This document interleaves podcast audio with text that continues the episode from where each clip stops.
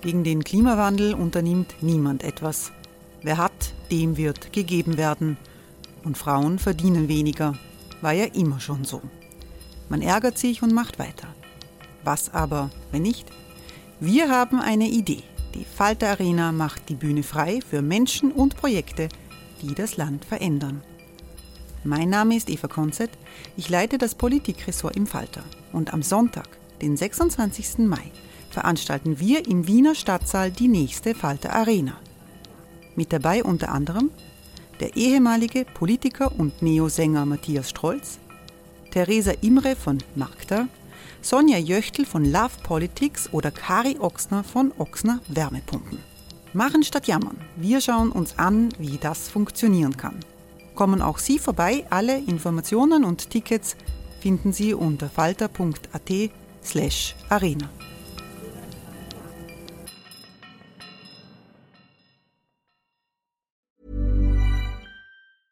A lot can happen in the next three years. Like a chatbot may be your new best friend. But what won't change? Needing health insurance. United Healthcare Tri Term Medical Plans are available for these changing times. Underwritten by Golden Rule Insurance Company, they offer budget friendly, flexible coverage for people who are in between jobs or missed open enrollment. The plans last nearly three years in some states, with access to a nationwide network of doctors and hospitals. So, for whatever tomorrow brings, United Healthcare Tri Term Medical Plans may be for you. Learn more at uh1.com.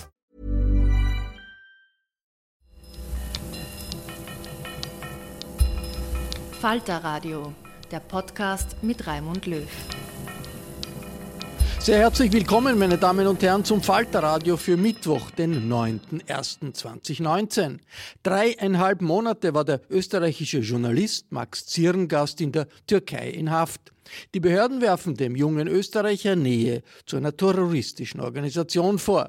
Er hat sich in linken Publikationen kritisch mit dem autoritären Kurs der Regierung Erdogan und mit der Kurdenpolitik in der Türkei auseinandergesetzt. In der Washington Post geißelte er vom Gefängnis aus den Autoritarismus des türkischen Präsidenten. Es gibt viel Solidarität mit Zirngast. Auch von der österreichischen Bundesregierung kam die Forderung nach seiner Freilassung. Am 24.12.2018 konnte Zirngast das Gefängnis verlassen. Er muss jetzt in der Türkei auf seinen Gerichtstermin warten. Im Gespräch mit Anna Goldenberg berichtet Max Zirngast über seine Monate im Gefängnis in Ankara und über das schwierige Verhältnis zwischen der Türkei der Europa. Hauptteil ihrer Anklage ist eben diese Mitgliedschaft an einer Terrororganisation, die es möglicherweise ja gar nicht mehr gibt, diese T TKPK. Genau. Und wo sie da Ankara-Verantwortliche sein sollen. Und, ja, genau. Und ich meine, genau. wie, wie, wie erklären Sie sich das? Also wie kommen die da auf Sie? Also ich glaube, es ist äh, grundsätzlich so, dass äh, solche Vorwürfe, nämlich angebliche Verbindungen oder angebliche Mitgliedschaft in einer äh, illegalen Organisation, ja, Terrororganisation oder wie man das dann auch immer dann formulieren will, da, der Terrorbegriff der Türkei ist ja da sehr weit gefasst, sage ich mal vorsichtig, äh, dass das dazu benutzt wird, eben tatsächlich legale und auch völlig legitime oppositionelle Arbeit also journalistische Arbeit, politische Aktivität, äh, zivilgesellschaftliche Aktivität zu kriminalisieren und tatsächlich auch äh, sozusagen in ein Terroreck zu rücken. Ja, das ist eine bekannte Taktik. Da werden dann teilweise eben auch Organisationen herangezogen, deren Existenz ja überhaupt, also deren Existenz überhaupt nicht einmal belegt ist. Ja? Und das ist ja sogar der Staat selbst oder verschiedene staatliche Stellen, die in diesem Fall der Meinung sind, dass die Existenz der Organisation nicht belegt sei. Ja, also ich sage nicht, das gibt sie nicht, aber es, es ist eigentlich belegt. Mehr kann ja ein, ein, ein Gerichtsentscheid sowieso nicht machen. Und das ist in unserem Fall sehr klar. Also das haben auch unsere Anwälte uns schon recherchiert und auch die Soli-Kampagne hat das recherchiert, dass es da zwei Entscheidungen aus dem Jahr 2012 und 2015 dahingehend gibt. Das heißt natürlich nicht, dass es nicht in der Zukunft eine andere Entscheidung geben kann. Das ist schon klar. Äh, aber im Grunde sind solche Aktionen immer darauf ausgerichtet, äh, demokratische, oppositionelle Arbeit zu kriminalisieren. Äh, in meinem Fall dürfte es vor allem mit den äh, Medienorganen, äh, also mit den Zeitungen und, und, und, Internetplattformen auch zu tun gehabt haben, für die ich geschrieben habe. Welche im Konkreten? Also ich schreibe in der Türkei, ich schreibe nicht in, in, in Europa und den USA natürlich auch für eine ganze Reihe von, von Internetplattformen und, und Zeitungen. Ähm, aber in, in, in der Türkei schreibe ich also für Sendiger.org, das ist eine Internetplattform, und für die äh, sozialistische Zeitung Toplumsal Özgürlük. Und vor allem über eben die letztere dürfte diese Beziehung hergestellt worden sein. Sie haben sich quasi als, als Kollateralschaden bezeichnet. Also Sie sagen, Sie sind nicht so jemand wie der deutsche Journalist Denis Yücel, der wirklich als Geißel gehalten wurde, sondern Sie sind quasi ein Teil von der, der zunehmenden Repression im Land. Habe ich Sie da richtig verstanden? Also ich wollte damit vor äh, Folgendes ausdrücken. Also ich glaube, dass in Europa teilweise in meinem Fall auch als ein zwischenstaatliche, also als eine Form von zwischenstaatlicher Geiselnahme, also in Anführungsstrichen gesehen wurde. Äh, da sei es dann darum gegangen, irgendwie seitens der Türkei Österreich was auszuwischen. Und ich habe darauf hingewiesen, also so ähnlich wie im Fall Yücel. Ich wollte einfach darauf hinweisen, dass ich das nicht so sehe und ich eben ein, also Kollateralschaden habe ich da bewusst benutzt, nämlich äh, der Repression gegenüber der demokratischen Opposition in der Türkei selbst. Ja, also da ging es nicht darum, Österreich was auszuwischen, sondern da ging es eben um was anderes. Das ist sozusagen, es gibt hier sozusagen eine Lotterie und die erwischt manche und manche erwischt sie nicht. Und mich hat es jetzt eben erwischt, sage ich mal so. Aber das war, glaube ich, keine bewusste, und das sieht man ja auch schon daran, dass mit mir gemeinsam andere Leute mit dem gleichen Akt, der gleichen Anklage im Gefängnis waren. Das heißt, das ist ja nicht gegen mich als Person ging oder mich als Österreicher sozusagen ging. Wie, wie oft und von wem wurden Sie dann jetzt in den letzten Monaten vernommen und wie liefen diese Vernehmungen ab? Also im Grunde ist es so, dass es ähm, vor einer eventuellen Verhaftung drei, also maximal drei äh, Befragungen gibt oder Aussagen, die man macht. Das eine ist bei der Polizei. Das ist bei uns nicht gemacht worden was auch seltsam war. Danach beim Staatsanwalt und danach eben vor Gericht. Äh, also das erste, erste Gericht, das erste Gerichtstermin, der ist relativ schnell, da wird man so in, in fünf Minuten äh, entweder ins Gefängnis geschickt oder eben freigelassen oder unter Auflagen freigelassen. Äh, das war bei uns auch so, eben nicht bei der Polizei, sondern beim Staatsanwalt und dann eben ganz kurz vor Gericht, wobei man vor Gericht ja nicht mehr viel sagen kann. Und äh, über diese diesen normalen Prozedur hinaus gab es bei mir eine kurze Befragung in Polizeigewahrsam, die sozusagen keinen rechtlichen Status hatte. Darauf habe ich die Polizei auch hingewiesen. Also zum Beispiel ohne Anwalt. Ich dann, wenn ich, wenn ich sozusagen jetzt was sage, dann werde ich, werde ich das nur mit meinem Anwalt sagen. Äh, das ist aber nicht ohne Anwalt, weil da geht es darum, eben, wie soll ich sagen, Informationen rauszubekommen, ohne eben, dass das Ganze einen rechtlichen Status hat. Das ist sozusagen eine rechtswidrige Befragung wo ich dann auch deswegen nicht sehr viel gesagt habe. Nicht, weil ich was zu verbergen hätte, sondern weil das eben keinen rechtlichen Status hat und weil mein Anwalt nicht dabei war. Im, im, Im Grunde war die Befragung im Staatsanwalt mehr oder weniger dieselbe wie jetzt in der Anklageschrift. Das war einfach nur ein bisschen detaillierter, das, was, was ohnehin schon gefragt wurde. Also was, äh, da war jetzt nichts, nichts steht in der Anklageschrift, was nicht in Grundzügen schon bei der Befragung gefragt wurde. Das sage ich äh, schon ganz offen. Die erste Polizeibefragung war noch ein bisschen anders. Da ging es, glaube ich, in erster Linie noch einmal darum herauszufinden, ob ich nicht irgendwie doch ein Agent sei oder was auch immer. Also das jetzt mal in Anführungsstrichen, weil es natürlich nie expliziert wurde. Aber äh, die Fragen waren dort noch andere und haben eben teilweise insinuiert, dass, dass es um, um irgendwie welche komischen Beziehungen ins Ausland oder so ginge. Äh, eben zum Beispiel wurde ich da gefragt, ob ich den Kontakt zu Friedrich Ebert oder ob er einen Kontakt zur Friedrich Ebert Stiftung hätte, weil in einem äh, feministischen Magazin, das in meiner Wohnung war, also dass dieses Magazin äh, mit Geldern der Friedrich Ebert Stiftung gedruckt wurde, ein Druckkostenbeischuss. Und irgendwie die Logik war, äh, der ist Ausländer und die Stiftung ist eine ausländische Stiftung. Und das wird vielleicht der gemacht haben. Äh, wohingegen natürlich die Friedrich-Ebert-Stiftung die offizielle Stiftung der Deutschen Sozialdemokratischen Partei ist und auch ein Büro hat in Istanbul, worauf ich dann eben gesagt habe, na gut, wenn Sie ein Problem haben mit der Friedrich-Ebert-Stiftung, dann können Sie sie ja persönlich fragen. und einfach ins Büro in Istanbul gehen. Und ich habe im Übrigen auch keinen Kontakt mit der Stiftung gehabt. Mhm. Also solche Absurditäten sind dann schon immer wieder passiert. Also, weil diese Sachen, ja, selbst wenn es so wäre, wäre daran ja überhaupt nichts Illegales. Mhm. Und da wären dann auch Institutionen teilweise irgendwie in ein Licht gerückt, die ja völlig legale Organisationen sind. Auch international anerkannte Institutionen. Sie sagen in Ihren Briefen, dass Sie schon auch vor der Festnahme gespürt hätten, dass die Schlinge enger gezogen würde. Und das habe ich im, im Interview, glaube ich, gesagt. Im ja. Interview war das. Also, ja. Äh, Wie haben also, Sie das gemerkt? Mhm. Naja, also man merkt dann teilweise schon, dass äh, wenn man abgehört wird, das ist das eine, man geht sowieso grundsätzlich davon aus, dass man abgehört wird. Äh, darüber hinaus, äh, wie soll ich sagen, gibt es sozusagen Zusammentreffen mit der Polizei oder Polizeipräsenz in seinem Umfeld, das vielleicht dann nicht mit dir vielleicht nicht mehr zufällig ist und zu häufig ist sozusagen. Äh, teilweise hat man eben dieses Gefühl auch einfach, dass da irgendwas nicht ganz passt. Das ist mehr ein Gefühl, als dass es ein konkretes Wissen ist.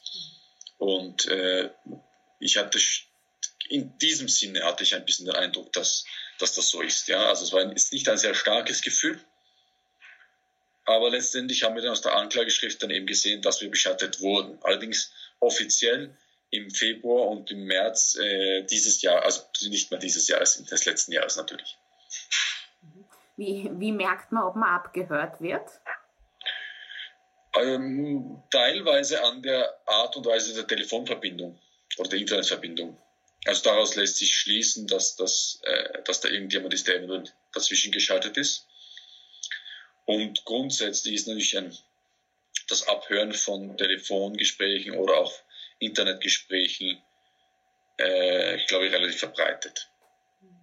Und die Polizeipräsenz, also da kann man sich vorstellen, Sie waren dann im Kaffeehaus und äh, im Nebentisch saßen die Polizisten.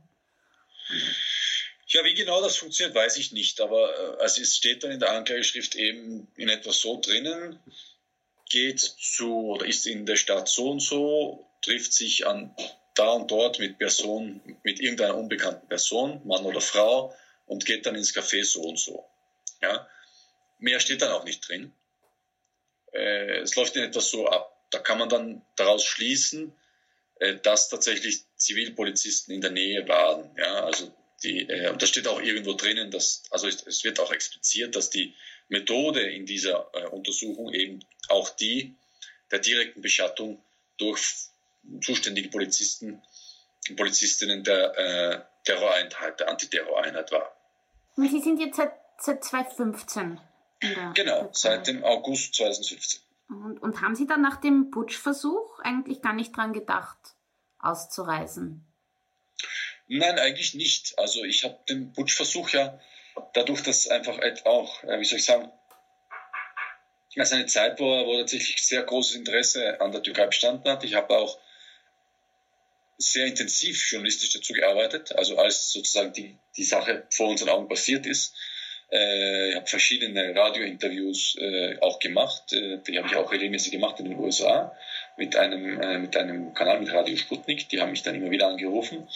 Oder eben auch in der jungen Welt habe ich Interviews und Artikel veröffentlicht, also Eindrücke von vor Ort, äh, wo ich das verfolgt habe. Ja, und ich habe den Butcher in Ankara selbst miterlebt. Das heißt, Ankara war neben Istanbul oder vielleicht sogar der Ort, wo es am heißesten war, neben Istanbul auf jeden Fall äh, einer der zwei Orte, wo es am heißesten herging. Und ich habe das ja alles auch wirklich mitbekommen und ich habe nicht daran gedacht, das Land zu verlassen. Man, natürlich, man trifft immer seine Vorkehrungen. Man muss vielleicht noch mehr aufpassen als davor. Das gilt ja nicht nur für mich, das gilt einfach für jeden, weil man, man sieht ja, was sozusagen vor einem passiert und äh, welche potenziellen Auswirkungen das haben kann. Und vor allem auch die ganzen Entlassungswellen und Verhaftungswellen nach dem Putsch. Aber da betraf es ja vor allem in erster Linie Staatsangestellte also diese ganzen Entlassungs- und Verhaftungsfällen nach dem Putsch, also nicht nur, aber vor allem ging das gegen Angestellte des Staates, also Mitglieder der äh, Polizei, des Militärs, des äh, Justizapparates, äh, gegen Lehrer, Akademiker und so weiter und so fort. Auch viele meiner Freunde, vor allem natürlich Lehrer und Akademiker, weil also bei Soldaten und, und, und Polizisten, also Soldaten und Polizisten habe ich jetzt nicht so viel Bekannte, äh, waren auch davon betroffen und sind da entlassen worden. Mhm. Und wenn Sie haben gesagt, man, trifft, man wird schon vorsichtiger und trifft Vorkehrungen, was kann man sich darunter vorstellen? Na, also sehr vielfältiges, einfach auch, dass man im Alltag aufpasst. Also ich kann mich schon daran erinnern, dass wir zum Beispiel in, in den Tagen nach dem Putsch einfach nicht auf die Straße, sehr wenig auf die Straße gegangen sind und vor allem nicht am Abend und in der Nacht, weil äh, einfach alles drunter und drüber geht und man völlig unbeteiligt auch in irgendwas reingeraten könnte. Äh, bei solchen Sachen passt man dann eher auf, als man jetzt nicht irgendwie aus, aus Verfolgungswahn oder irgendwie aus der Angst, man verfolgt oder überwacht zu werden. Man muss in der Türkei sowieso damit äh, leben, dass es sozusagen einen repressiveren Staats- und Überwachungsapparat gibt, als das äh, in Europa noch der Fall, Fall ist. Und ungefähr zur gleichen Zeit kam dann ja auch die, die Wirtschaftskrise in die in der Türkei? Ich meine, die, die Sache mit der Wirtschaftskrise in der Türkei ist natürlich ein, ein, ein sehr komplexe, äh, komplexes Phänomen, weil ich die, die türkische Wirtschaft tatsächlich strukturell gewisse Schwächen und Probleme aufweist, die dann immer wieder aufbrechen. Und äh, gerade weil diese strukturellen Probleme nicht gelöst werden, eben zum Beispiel die sehr große Abhängigkeit von, äh, also Einfluss von äh, internationalen Kapital, also äh, Hot Money, wie das ähm, dann ähm, im Jargon heißt. Äh, sehr wichtig ist für, die, für das Funktionieren der türkischen Wirtschaft genauso wie äh, sozusagen der Bausektor oder die Privatkredite, also um den Privatkonsum anzukurbeln, was dann eben dazu führt, dass es eine sehr hohe Privatverschuldung und vor allem Kreditkartenverschuldung gibt. Äh, das sind alle strukturelle Probleme der türkischen Wirtschaft und die haben wir eigentlich seit langem analysiert. Also wirklich von in den ersten Texten, die ich dann mit anderen in der Türkei geschrieben habe, äh, finden sich da schon äh, immer wieder auch Analysen zur, zur türkischen Ökonomie, auch zur Geschichte der, der Wirtschaft in der Türkei. Der Experte dahingehend bin ja nicht ich, sondern mein Freund Güne, der in, der in den USA, in New York, äh, sein Doktorat äh, macht im, im Fach äh, Ökonomie. Äh, aber wie, das sind sozusagen auch unsere Analysen immer gewesen. Die Wirtschaftskrise oder die Wirtschaftskrisen sozusagen brechen dann einfach immer wieder periodisch aus, gerade aufgrund dieser fragilen Grundstruktur, in äh, Momenten wie dann eben nach dem Putsch oder jetzt in diesem Jahr äh, als Folge oder nicht nur als Folge, aber eben ausgelöst sozusagen durch Probleme mit den, mit den USA und ausgelöst durch eine ganze Reihe von anderen Faktoren, äh, die dann zusammenkommen. Aber das ist nicht der, der eigentliche Grund dieser, dieser Krisen. Also die Krise mit, also die, das schlechte Verhältnis zu den USA, sage ich mal so, das ja vor allem im Frühjahr vor der, vor der Wahl im, im Juni sehr prägend war und auch danach eben erst langsam mit der Entlassung äh, von, von Herrn Brunson äh, gelöst wurde. Also diese politische Krise hat dann eben direkt sofort zu ökonomischen Problemen geführt ist aber nicht der Grund für diese ökonomischen Probleme. Mhm. Aber Sie haben die, die Auswirkungen doch auch gespürt. Ich meine, sowas verändert eine Gesellschaft. Natürlich, also ich, das ist ganz deutlich zu spüren. Also der wirkliche Einschlag kam jetzt dann genau als ich im Gefängnis war, wo die Inflation regelrecht explodiert ist und tatsächlich das Alltagsleben unglaublich teuer geworden ist. Das heißt, diese ganz schlimme Phase habe ich ja gerade nicht miterlebt. Jetzt sind sozusagen mit einigen Palliativmaßnahmen ist das ein bisschen nach unten gedrückt worden. Die Inflation liegt immer noch bei 20 Prozent, also immer noch sehr hoch. Das ist gerade die Zahl, die heute veröffentlicht wurde. Und äh, man, man, man spürt schon, dass die, der Lebensstandard in der Türkei sinkt. Ja?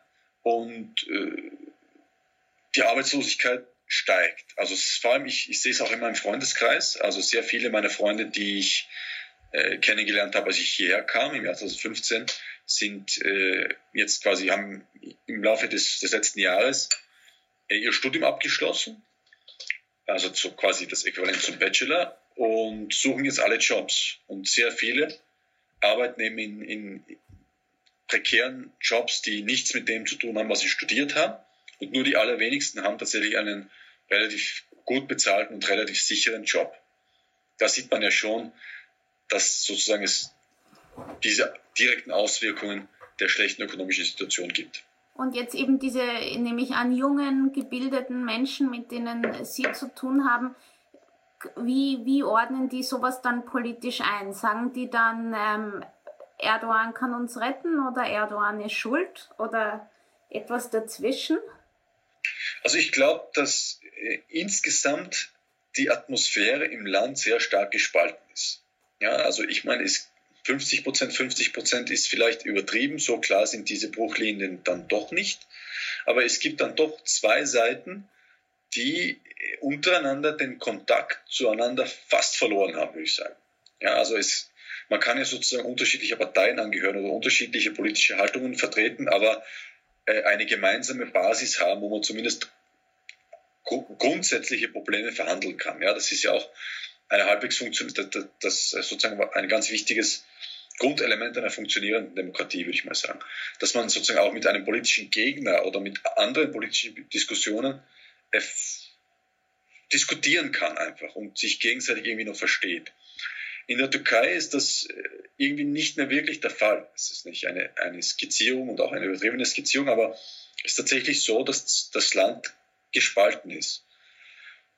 Äh, da gibt es natürlich äh, eben, wie gesagt, manche, die sozusagen sehr stark die Regierung unterstützen und für gut befinden und andere, die sozusagen sehr stark gegen die Regierung sind. Und die kommen irgendwie auch nicht mehr wirklich zusammen. Zum anderen ist es so, dass vor allem äh, junge Menschen mit einem guten Bildungsabschluss äh, ins Ausland wollen. Ja? Also sozusagen die Hoffnung, zumindest kurzfristig und mittelfristig in der Türkei eine gute Zukunft zu haben, aufgegeben haben. Also vor allem an meiner Universität, wo die Unterrichtssprache ja Englisch ist, das heißt, äh, alle können da gut Englisch. Also ich glaube, es gibt fast niemanden, der sich das noch nicht überlegt hat, ins Ausland zu gehen oder nicht äh, schon sehr konkrete Pläne dazu anstellt. Auch einige meiner Freunde sind mittlerweile im Ausland, machen dort äh, entweder ihr, ihr, also ihren Master oder versuchen äh, irgendwie Arbeit zu finden. Und daran merkt man einfach schon, dass die allgemeine Atmosphäre im Land gekippt ist. Also die bei in der Zeit des Gezi-Aufstands sozusagen eine, eine Aufbruchstimmung, vor allem unter jungen äh, Menschen und äh, mittlerweile eher verbreitete Hoffnungslosigkeit oder irgendwie, dass der Glaube daran verloren gegangen ist, dass es sozusagen eine, eine Verbesserung unmittelbar bevorsteht. Und Sie haben gesagt, Sie würden jetzt von der österreichischen Regierung nie fordern, sie zu retten. Da frage ich mich dann, warum eigentlich nicht? Also wie gesagt, ich glaube, das ist eine politisch nicht legitime Forderung. Ja. Also das wäre auch diplomatisch nicht möglich, dass, äh, dass die österreichische Regierung sagt, sie wird mich rausholen oder retten. Also ich, vielleicht wäre es möglich, aber das ist sozusagen keine Forderung, die ich persönlich stellen würde, weil ich ja sozusagen zur österreichischen Staatsbürger bin und mich natürlich auch sehr, sehr freue dafür, wenn sich die Regierung für mich einsetzt. Da habe ich äh, natürlich jetzt äh, irgendwie keine ideologischen Scheuklappen oder irgendwas der Art. Äh, und ich hatte auch konsularische Betreuung. Darüber, was, da, äh, also was darüber hinaus passiert ist, kann ich ja nur spekulieren, das weiß ich ja nicht. Also was im Hintergrund gelaufen ist, weiß ich nicht. Aber wie gesagt, ich freue mich natürlich für den Einsatz der Regierung oder auch von jedem anderen österreichischen Politiker, jeder anderen österreichischen Politikerin. Es gibt auch andere Politikerinnen, sei es im EU-Parlament, sei es in der Innenpolitik, die sich mit mir in Verbindung gesetzt haben und mich unterstützen. Das äh, möchte ich schon ganz klar sagen. Aber äh, ich, ich sehe mich sozusagen nicht in der Lage oder ich finde es sozusagen nicht mein Recht eigentlich zu sagen, die österreichische Regierung solle dieses und jenes machen. Also das habe ich gemeint mit Forderung stellen. Ja? Also was dann die österreichische Regierung oder das Außenministerium macht, äh, das liegt nicht in meiner Hand. Äh, dagegen wollte ich dann auch keine Forderung stellen. Ich wollte eben nur dass im Prinzip die Rechte, die ich habe, die auch durch internationale Abkommen und Mitgliedschaften auch der Türkei geregelt sind, ähm, die Europäische Menschenrechtskonvention und so weiter, und die konsularische Betreuung stattfindet. Hey, it's Ryan Reynolds and I'm here with Keith, co-star of my upcoming film If, only in theaters May 17th. Do you want to tell people the big news? All right, I'll do it. Sign up now and you'll get unlimited for $15 a month in six months of Paramount Plus Essential Plan on us. Mintmobile.com slash switch. Upfront payment of $45 equivalent to $15 per month. Unlimited over 40 gigabytes per month. Face lower speeds. Videos at 480p. Active Mint customers by 531.24 get six months of Paramount Plus Essential Plan. Auto renews after six months. Offer ends May 31st, 2024. Separate Paramount Plus registration required. Terms and conditions apply if rated PG. Solange nämlich diese auch vor allem die Einhaltung der äh, also gewisse Rechtskriterien existieren, also zumindest nicht zu sehr überzogen werden und äh, zu sehr ins Absurde gezogen werden, dann bin ich auch sehr selbstbewusst, dass, äh, dass dieser Prozess in meinem, meinem Sinne ausgeht, weil ich ja genau weiß, was ich gemacht habe und mir nichts vorzuwerfen habe. Sie haben keine Angst, verurteilt zu werden und dann mehrere Jahre in der Türkei im Gefängnis zu verbringen? Also ich glaube, äh, es kann natürlich sehr viel passieren. Ja? Äh, eben genau, wenn diese Rechtskriterien und sozusagen Minimalstandards äh, von rechtsstaatlichen Prinzipien nicht eingehalten werden.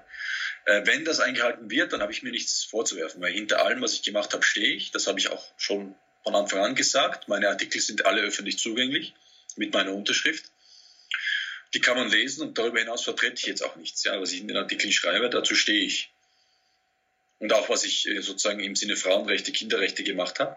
Und auch zu meiner politischen Haltung äh, stehe ich. Und wenn es sozusagen damit kein Problem gibt, dann, äh, dann geht das sozusagen in meinem Sinne aus, weil das ist bekannt, dazu stehe ich und da kann ich mich auch verteidigen. Aber natürlich weiß man nie, was darüber hinaus passiert. Es hätte auch sein können, wie im Fall Brunson, dass irgendwelche angeblichen Zeugen ausgesagt hätten, dass ich dieses oder jenes gemacht hätte. Das ist zwar auch längerfristig nicht haltbar, wenn, wenn das nicht wirklich passiert ist, weil man da schon draufkommt, aber das verlängert dann zum Beispiel den Aufenthalt im Gefängnis. Weil dann so gemeint wird, da besteht ein, ein, ein, ein dringender Verdacht, dass da tatsächlich was strafrechtlich Relevantes gemacht wurde. Wer sagt das? Das sagen diese Zeugen. Wer sind diese Zeugen? Die sind anonym, aber früher oder später werden die natürlich dann auch von, würden die dann auch von unseren Anwälten befragt werden. Das ist aber nicht passiert. Ja, also in der Anklage steht auch nichts dahingehend drinnen.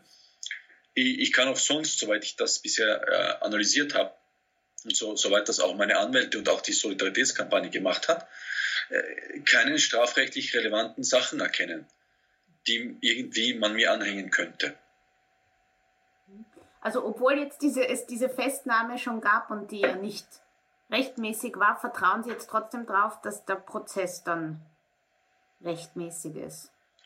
Also vertrauen tue ich darauf sicher nicht. Also ich gehe auch nicht davon aus, dass es ein fairer Prozess im starken Sinne wird. Ja, und ich, das muss auch, glaube ich, gar nicht sein. Es, es reicht schon, wenn sozusagen gewisse Grundstandards eingehalten werden. Was, äh, also wenn das tatsächlich ein völlig fairer äh, Prozess wäre von Anfang an, dann äh, hätte ich jetzt keine Auflagen und wäre schon freigesprochen. Also nicht nur enthaftet, sondern auch freigesprochen. Weil tatsächlich sich ja kein Straftatbestand finden lässt. Äh, auch nicht in der Anklage, also auch nicht einmal irgendwie ein, wie soll ich sagen, etwas, was ich dann widerlegen müsste. Es ist schlicht und einfach nichts drinnen, äh, was auch zu widerlegen wäre, außer einigen vagen Andeutungen. Und auch die Organisation in Frage, dass die überhaupt noch existiert, ist ja nicht einmal bewiesen. Also es stellt, stellt sich ja schon die Grundfrage, wie man Mitglied oder eben Ankara-Verantwortlicher oder was auch immer einer Organisation sein kann, deren Existenz ja nicht einmal bewiesen ist. Ja, mhm. äh, vertraue ich äh, auf, darauf, dass das ein, ein tatsächlich im starken Sinne fairer Prozess wird? Nein, also ich glaube auch nicht, dass es das wird. Äh, und natürlich besteht immer ein Risiko und ich mache eine gewisse Grundangst, dass das natürlich auch schlecht ausgehen kann. Damit muss ich leben. Das ist ja eben genau auch die Unsicherheit, die man hat, die ich auch weiterhin habe. Aber äh, ich kann das genauso wenig, wie ich das im Gefängnis sozusagen zu stark in den Vordergrund gerückt habe, weil das sozusagen sehr negative Konsequenzen hätte, rücke ich es auch jetzt nicht äh, in den Vordergrund. Was mir Kraft gibt, ist ja auch, dass ich sehr genau weiß, was ich gemacht habe und dazu auch stehe. Wenn Sie freigesprochen werden, würden, würden Sie dann weiterhin in der Türkei bleiben? Also die Frage kann ich nicht beantworten und ich glaube, sie liegt auch nicht in meiner Hand, ganz ehrlich gesagt. Sie liegt äh, vermutlich dahingehend nicht in meiner Hand, weil äh, die Fragen von, von Ausweisung oder von äh, Ausreiseverbot ja sozusagen mittlerweile eher rechtliche Fragen sind. Und ich auch dann nicht mehr, gar nicht weiß, welche Möglichkeiten sich bieten, mir, äh, also mir bieten werden, rechtlich gesehen. Äh, und wenn ich jetzt vollkommen frei darüber entscheiden könnte, ob ich hier bleibe oder nicht, dann, äh, also ich weiß ehrlich gesagt noch nicht, was ich machen würde. Das ist noch zu früh und ich hat im Moment auch noch keine Relevanz für mich. Wie kam es eigentlich zu Ihrem Interesse an der Türkei? Das ist schon, liegt schon sehr lange zurück. Ich war Student in Wien, habe in Wien Philosophie abgeschlossen. Und äh, wie Sie wissen, sind das in Wien sehr viele Menschen mit, mit äh, also Hintergrund aus der Türkei, mhm. seien sie Kurden, Aleviten, Sunniten, was auch immer, das ist dann noch eine andere Sache. Äh, und auch sehr viele Studierende aus der Türkei. Und ich habe mich da mit einigen angefreundet. Das war zu einem Zeitpunkt in meinem Leben, wo ich offen für was Neues war. Es hat mich interessiert. Und da habe ich mich äh, einfach immer mehr sozusagen auch professionalisiert eingehend, habe meine die, die Sprachkenntnisse verbessert und wollte dann irgendwann in die Türkei selbst gehen, weil das ja nochmal was anderes ist, sozusagen ein Land, das man äh, erforscht, über das man schreibt, äh, sozusagen vor Ort zu erleben oder eben nur aus dem Ausland zu erleben. Und äh, genau, deswegen bin ich einfach in die Türkei und habe das auch nicht, nicht bereut. Ich bereue es auch immer noch nicht. Und ich meine, ist das, war es so, wie Sie sich vorgestellt haben, oder hat man hier ein vollkommen verqueres Bild von der Türkei? Also ich meine, wer ist Mann? Ja, also ich glaube schon, dass die öffentliche Wahrnehmung der Türkei etwas verzerrt ist. Und einige Artikel, die ich, ähm, oder sehr viele Artikel, die ich schreibe, zielen ja gerade auf, darauf ab, dass zumindest, wie soll ich sagen, eine andere Position zu vertreten. Ja? Also mir ist einfach sehr wichtig, äh, klassische Widersprüche, also Dualismen, entlang derer die Türkei so oft wahrgenommen wird. Eben zum Beispiel Westen, Osten, was weiß ich, äh, Laizismus, Islam und so weiter und so fort. Also dass diese, diese Widersprüche sozusagen auch äh, teilweise komplexer gefasst werden müssen und nicht so einfach sind. Und mir sind die internen Widersprüche in der Türkei einfach auch sehr wichtig. Es gibt hier so viele verschiedene äh, gesellschaftliche Dynamiken. Äh, die über einen Kamm zu scheren, ist ja sowieso vollkommen unmöglich. Und die auch über einen Tourismus zu, zu verstehen, ist vollkommen unmöglich. Das ist mir wichtig, das zu betonen. Zum anderen war es natürlich so, dass die letzten Jahre in der Türkei eine unglaubliche, äh, also unglaubliche Geschwindigkeit, mit unglaublicher Geschwindigkeit sehr große Veränderungen sich vollzogen haben und auch sehr große Schockmomente passiert sind. Also ich bin im August 2015 in der Türkei, am 10. Oktober, also ungefähr eineinhalb Monate nachdem ich hierher gezogen bin, äh, hat äh, das, äh, das, Bombenattentat in Ankara stattgefunden wo über 100 Menschen gestorben sind. Ich war auch dort bei dieser Veranstaltung. Äh, die Bombe ist sozusagen in 150 Metern Nähe zu mir in die Luft gegangen, beziehungsweise zwei Bomben. Äh, es gab einen Putschversuch, es gab sozusagen Krieg im Inneren, im Außen, es gab, ich weiß gar nicht mehr wie viele Wahlen und Referenden, ja, also so jedes Jahr ein bis zwei. Und die nächste steht schon bevor, jetzt im März. Äh, und, und auch tatsächlich einen Umbau des politischen Systems. Also wie auch immer man zu all dem steht, äh, das sind einfach sehr große gesellschaftliche Veränderungen, also große Umwälzung von Staat und Gesellschaft, äh, die sozusagen zu begleiten, sowohl wissenschaftlich als auch journalistisch, für mich unglaublich interessant war. Weil man sozusagen mit einem, mit einem Labor, also tatsächlich äh, konfrontiert ist, aber in Realität. Also man kann man ja nicht einfach herbeiwünschen. Man kann ja nicht solche Sachen einfach durchspielen. Was passiert, wenn der Staat so umgebaut wird? Was passiert, wenn äh, plötzlich jedes Monat eine Bombe in die Luft fliegt? Was passiert, wenn ein Putschversuch stattfindet? Das äh, passiert ja dann doch nicht sehr oft. Ja? Und äh, das habe ich alles miterlebt. Weil jetzt nach ihrer Verhaftung noch einmal alle Parteien in Österreich erneut geschlossen ein, ein Ende von den EU-Beitrittsverhandlungen gefordert haben. Und ich meine, Sie, Sie sind jemand, Sie kennen die Situation der Opposition im Land. Und halten Sie sowas für eine sinnvolle Maßnahme? Also ich, ich wie soll ich sagen, es ist ja grundsätzlich, also von meiner Position aus analysiere ich zwar äh, Positionen von, von Staaten, Regierungen und dergleichen, aber ich bin nicht so sehr darauf aus, äh, wie soll ich sagen, zu kommentieren, ob ich sowas sinnvoll oder nicht sinnvoll finde. Ja, also ich versuche zu verstehen, warum gewisse Sachen auf der Tagesordnung sind oder warum gewisse Sachen gesagt oder getan werden und warum nicht. Jetzt möchte ich einfach mal sagen, dass grundsätzlich der EU-Beitritt in der Türkei eigentlich in den letzten Jahren gar kein Thema mehr war in der Türkei selbst, also weder der Opposition noch der Regierung, außer einer kleinen Minderheit, die irgendwie immer darauf gehofft hat, dass es, dass es den EU-Beitritt gibt, hat sich äh, niemand eigentlich mehr dafür ausgesprochen und auch nicht wirklich dagegen. Es war schlicht und einfach kein Thema. Das war noch in den ersten Jahren der AKP-Regierung ganz anders. Äh, in den letzten Monaten sogar eher äh, kam das Thema jetzt doch wieder auf die Tagesordnung, weil die türkische Regierung, der türkische Staat darauf aus ist, die Beziehungen, die internationalen Beziehungen, nicht nur zu Europa, auch zu den USA und auch zu Russland äh, und zu China zu verbessern. Das heißt, es ist auch in der Türkei wieder ein Thema und es gab äh, auch in der letzten Zeit mehrere, äh, mehrere Treffen, glaube ich, dazu, mehrere Gipfel zu diesem Thema. Also ich finde es einfach viel interessanter, äh, zu, zu, die Frage zu stellen, wann das Thema in der Türkei und wann das Thema sozusagen in Europa oder in, in Österreich oder in Deutschland wie auf die Tagesordnung kommt. Ja, also wo in Europa sehr lange gesagt oder die, die allgemeine Meinung sehr stark dahingehend war, dass der Beitritt, die Beitrittsverhandlungen abgebrochen werden sollten, war das in der Türkei schlicht und einfach kein Thema mehr. Und jetzt ist es eben wieder Thema. Und äh, ja, genau, viel mehr kann ich dazu nicht sagen. Also ob das sinnvoll ist, das stellt sich immer die Frage, aus wessen Sicht sinnvoll. Nee, jetzt für die eben für die Opposition oder für quasi die Demokratie in der Türkei. Also ich glaube, dass äh, in erster Linie die Demokratie in der Türkei tatsächlich aus der Türkei kommen muss. Ja? Das heißt natürlich nicht, dass man nicht äh, internationale Unterstützung dafür abgeben kann.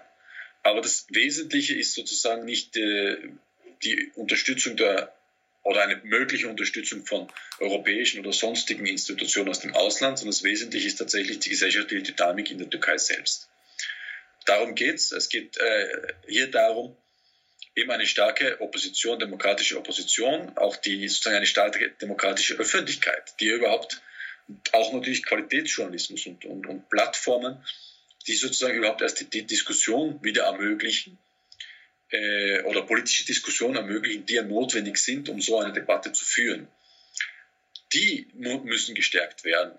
Aber äh, also die Demokratie in der Türkei kommt entweder aus der Türkei oder sie kommt nirgendwoher, sage ich mal so. Seit der Freilassung, was, was machen Sie? Wovon leben Sie?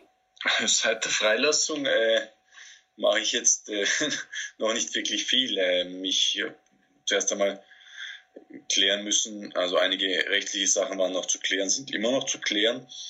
Äh, es gibt ja sozusagen immer noch einen Einspruch gegen die Enthaftung, der im Raum steht und noch nicht beantwortet wurde. Äh, zum anderen waren da meine Eltern da und ich habe mit meiner Freundin Zeit verbracht und habe jetzt angefangen in den letzten Tagen, mich äh, um Medienanfragen zu kümmern. Glauben Sie, dass diese, diese Öffentlichkeit bringt die, bringt die überhaupt was oder sind wir einfach nur neugierig? Ich glaube schon, dass es auch was bringt, äh, dadurch, dass der Fall öffentlich ist von mir. Ähm, es gibt natürlich auch äh, sozusagen die Gegenposition, dass es kontraproduktiv ist. Das glaube ich nicht, äh, ehrlich gesagt. Ähm, wenn's, ja, also ich glaube schon, dass es was bringt. Ja, auf, auf jeden Fall. Auch die ganze Solidarität und, und, und die vielen Veranstaltungen und äh, auch die Botschaften ins Gefängnis haben mir zumindest persönlich sehr viel gebracht, muss ich sagen. Weil es sehr schön ist, wenn man im Gefängnis sitzt und draußen äh, wird was für einen gemacht. Ja. Wie, wie kamen diese, diese Nachrichten dann zu Ihnen? Äh, teilweise äh, per Brief, teilweise über meine Mutter vermittelt. Mhm. Also Ihre Mutter also hat Telefon, ja. besucht oder angerufen? Genau, also wöchentlich zehnminütiges Telefonat hatten wir. Mm, und insgesamt drei Besuche haben sie äh, bei mir haben können. Das hat auch, also das hat nicht so gut funktioniert, weil äh, sie als Ausländer, also ich und sie als Ausländer, um eine besondere Genehmigung ansuchen mussten für jeden Besuch. Also normal gibt es wöchentliche Besuchstermine das war bei mir anders. Das waren insgesamt drei Monate nur drei Besuche. Und darüber hinausgehend sind, äh, kann man drei nicht verwandte Personen nominieren, die einen besuchen können. Das wurde, also diese, dieses Ansuchen wurde zuerst lange nicht beantwortet, also beziehungsweise das Ansuchen wurde beantwortet, aber das muss dann durch einen Sicherheitscheck von der Polizei. Das ist auch eine neue Regelung seit dem Ausnahmezustand. Äh, dieser Sicherheitscheck wurde dann sehr lange nicht äh, ans Gefängnis geschickt oder an die zuständige Stelle geschickt und danach wurde, äh, war er negativ. Das heißt, äh, es wurde abgelehnt. Meine Besucher wurden abgelehnt, auch meine Freundin darunter. Und ich habe dann Einspruch gegen diese Ablehnung erhoben. Aber bevor dieser Einspruch bearbeitet werden konnte, sind wir dann enthaftet worden. Wie kann man sich so einen Alltag in einem türkischen Gefängnis vorstellen? Also vor allem, was mich da so interessiert, also wie, wie hält man diese, diese Unsicherheit psychisch durch? Ich meine, Sie wüssten ja nicht, dass Sie zu Weihnachten wieder freikommen. Also im Prinzip ist es so, dass es, äh, also der unmittelbare Gefängnis Alltag, das heißt, wie die Architektur ausschaut, wie die Abläufe sind, das ist, glaube ich, nicht spezifisch für die Türkei. Also auch der, der F-Typus, der in der Türkei vor allem für politische Gefangene, also offiziell, äh, also Terrorismusanklagen, äh, verwendet wird, also äh, der Gefängnistypus, okay. also die Architektur des Gefängnisses mhm. selbst. Es gibt in der Türkei, und ich glaube auch, ich habe das immer noch nicht richtig recherchieren können, in allen Ländern, in sehr vielen Ländern, sehr viele verschiedene Gefängnistypen, was die Architektur betrifft. Also zum Beispiel, wie groß sind die Zimmer? Wie viele Personen sind in einem Zimmer?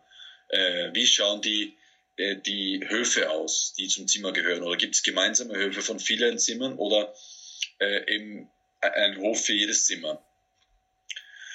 Äh, und so weiter. Also die, die, die Architektur des Gefängnisses selbst äh, ist wirklich nicht spezifisch für die Türkei. Und wir waren eben zu zweit, maximal kann man zu dritt sein. Das ist relativ wenig. Also in sehr vielen anderen Gefängnistypen ist man zu 10, zu 15, zu 20. Oh, was natürlich eine ganz andere Dynamik mit sich bringt. Also zu zweit zu sein oder zu dritt zu sein, ist eine ziemlich große Form von Isolation. Ja, also man ist tatsächlich immer nur mit, in meinem Fall, mit einer einzigen Person zusammen, mehr oder weniger 24 Stunden und das über einen langen Zeitraum und sieht nur ganz selten andere Personen. Dadurch, dass wir uns gut verstehen, äh, hat das alles ganz wunderbar funktioniert. Wir haben sehr gut koordiniert äh, und diszipliniert gearbeitet, haben ein gemeinsames Programm erstellt, äh, eben mit, mit, mit Sport, mit, mit viel Lesen, Zeitung lesen, Bücher lesen, Romane lesen und dann eben auch mit Briefe schreiben. Ich habe ja auch Briefe geschrieben, die dann teilweise veröffentlicht wurden. Und so hält man sich da im Grunde fit. Was für Bücher haben Sie da gelesen? Äh, ganz unterschiedlich. Ich habe zwei Bücher zu, äh, also zur türkischen politischen Geschichte gelesen. Ähm, dann habe ich ein, ein Buch, äh, zwei Bücher zu Faschismustheorien gelesen. Dann kam gerade noch ein Buch zur, zur, zur Geschichte des Osman, zur Struktur des osmanischen Staates. Das haben wir nicht mehr anfangen können. Dazu habe ich eine ganze Reihe von Romanen gelesen. Also teilweise einfach auch das, was die äh, Gefängnisbibliothek uns halt sozusagen gegeben hat. Also man, man kann dann einen Antrag stellen auf maximal fünf Bücher pro Monat, pro Person. Und da habe ich einfach so quer durch die Bank mal was geschrieben. Es waren teilweise äh, Klassiker der Weltliteratur und teilweise türkische Literatur. Also von Hemingway äh, zu Saramago, äh, zu dann eben in der türkischen Literatur äh, Vedat Türkali oder, oder ähnlichem. Ja. Die waren aber alle in Türkisch, habe ich in einem ihrer Briefe gelesen. Äh, genau, also. natürlich. Ja. Also die, die Bücher, die man bekommt, äh, müssen, also dürfen nicht zu 100 Prozent in einer Fremdsprache sein. Das war die offizielle äh, Erklärung. In der Bibliothek sind sowieso keine fremdsprachigen Bücher, außer eventuell Lernbücher, Lehrbücher für, für, für Fremdsprachen. Alles, was ich gehabt habe, war auf Türkisch. Ja. Auch die Briefe musste ich auf Türkisch schreiben und die Briefe, die an mich kamen, dann auch auf Türkisch. Einige äh, Freunde von mir haben mir dann englische und deutsche Gedichte geschickt und das äh, expliziert, dass das sich eben um Gedichte handelt und die sind dann auch durchgekommen. Ihre Selbstbezeichnung eigentlich eben, jetzt wenn Sie das sagen, mit dem Schreiben ist eher, eher Journalist oder Aktivist oder Sie, eigentlich, Sie studieren ja auch noch. Ich, ich, ich meine, äh, meine Selbstbezeichnung, ich, ich habe eigentlich mir selbst, doch, bevor das Ganze da passiert ist, nie darüber na, äh, Gedanken gedacht, bin ich eher Journalist, bin ich eher äh, also wissenschaftlich aktiv, bin ich eher irgendwas anderes, weil ich das alles immer gemacht habe. Und ich da auch eh, sozusagen keinen Widerspruch sehe, im Gegenteil, das sind alles äh, Aktivitäten, die sich gegenseitig bereichern. Das habe ich auch immer so gehandhabt. Also ich schreibe manche Texte, die sind, ich glaube, durchaus wissenschaftlich, wissenschaftlich und erfüllen alle Kriterien von wissenschaftlichen Texten. Ich habe auch in mehreren Büchern, äh, Sammelbänden Artikel publiziert und auch äh, Referate und Vorträge auf wissenschaftliche Veranstaltungen gehalten und werde das auch weiterhin machen. Und dann schreibe ich Artikel, die sind eher journalistisch. Ja, ich bin sozusagen nicht ein, natürlich journalistisch in dem Sinne, dass sie äh, Fakten mit Interpretation verbinden und längere Analysen sind.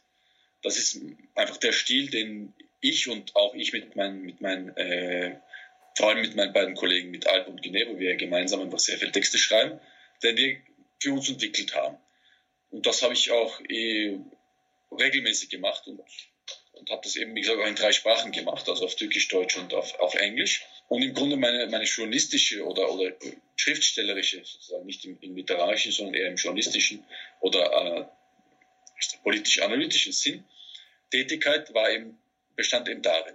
Ich bin natürlich immer gesellschaftlich aktiv gewesen, auch in Österreich und auch hier in der Türkei. Also es, es ging vor allem um diese Bildungskurse, weil die auch in der Anklageschrift vorgekommen sind. Ich war aber auch zum Beispiel an meiner Universität, an der äh, Technischen Universität des Mittleren Ostens, also der, der METO oder OTTÜ auf Türkisch.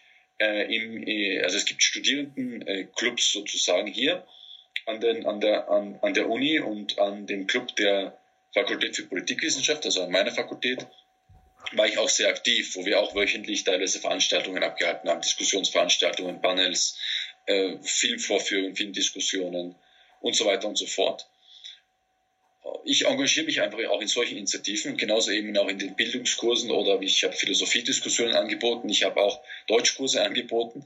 Äh, das ist auch natürlich Teil meiner Identität. Ja. Sie hörten ein Gespräch, das Anna Goldenberg mit dem österreichischen Journalisten Max Zierngast geführt hat, der in Ankara dreieinhalb Monate im Gefängnis gesessen ist. Ich verabschiede mich von den Zuhörern, die uns auf UKW folgen, im Freirad Tirol und auf Radio Agora in Kärnten. Interviews, die Hintergründe aufzeichnen, die gibt es jede Woche im Falter.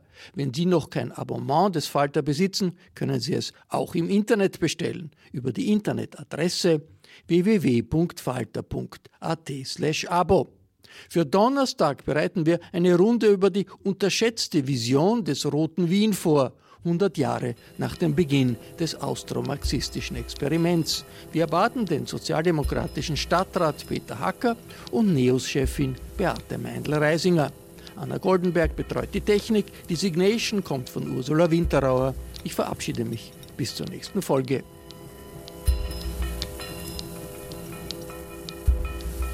Sie hörten das Falterradio, den Podcast mit Raimund Löw.